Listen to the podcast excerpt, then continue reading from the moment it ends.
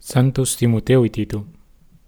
En este día las lecturas que meditamos son propias de la memoria litúrgica que se celebra en la Santa Misa, la de los santos Timoteo y Tito, que fueron discípulos de San Pablo, y a quienes dirigió algunas de sus cartas que encontramos en el Nuevo Testamento. De hecho, la primera lectura nos presenta dos opciones para considerar ambos santos. En las cartas a Timoteo y Tito resplandece el profundo amor que San Pablo les tenía, y como buen padre espiritual, les aconseja desde lo hondo de su experiencia y conocimiento de Cristo. De hecho, los sentimientos que se nos manifiestan en toda la liturgia de la palabra encuentran su fundamento en el Evangelio de este día.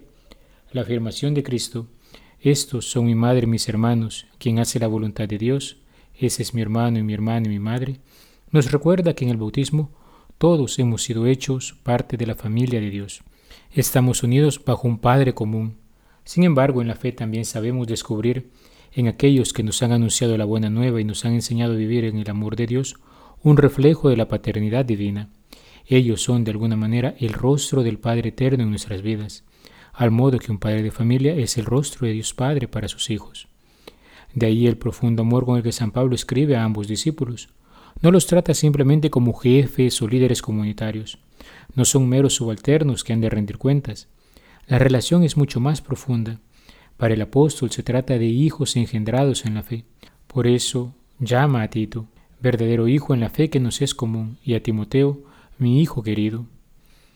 De ahí que como buen padre, por ejemplo, invita a Timoteo a valorizar las gracias que ha recibido, reavivar el don de Dios recibido por la imposición de manos.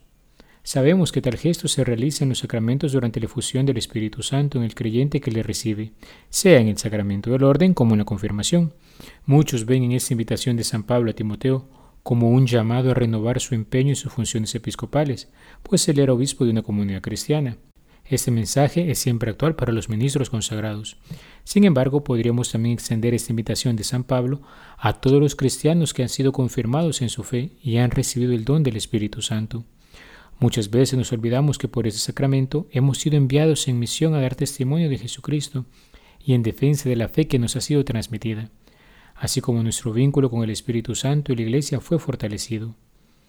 En este día podría ser ocasión para nosotros de renovar nuestro compromiso con la Iglesia y la misión evangelizadora, como auténticos discípulos y misioneros de Jesucristo.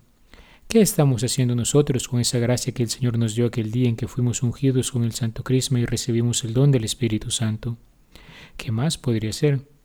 Llenos de una gran confianza, presentemos esto al Señor en oración, sabiendo que en nosotros actúa, si lo dejamos, ese espíritu de fortaleza, amor y templanza, como dice el apóstol. Así podremos colaborar desde nuestra vocación particular a la extensión de este reino, siendo como un terreno fértil en que el grano de mostaza puede crecer en el silencio de la humildad, hasta dar abrigo a muchos que andan en busca del amor de Dios, como pájaros que buscan un nido.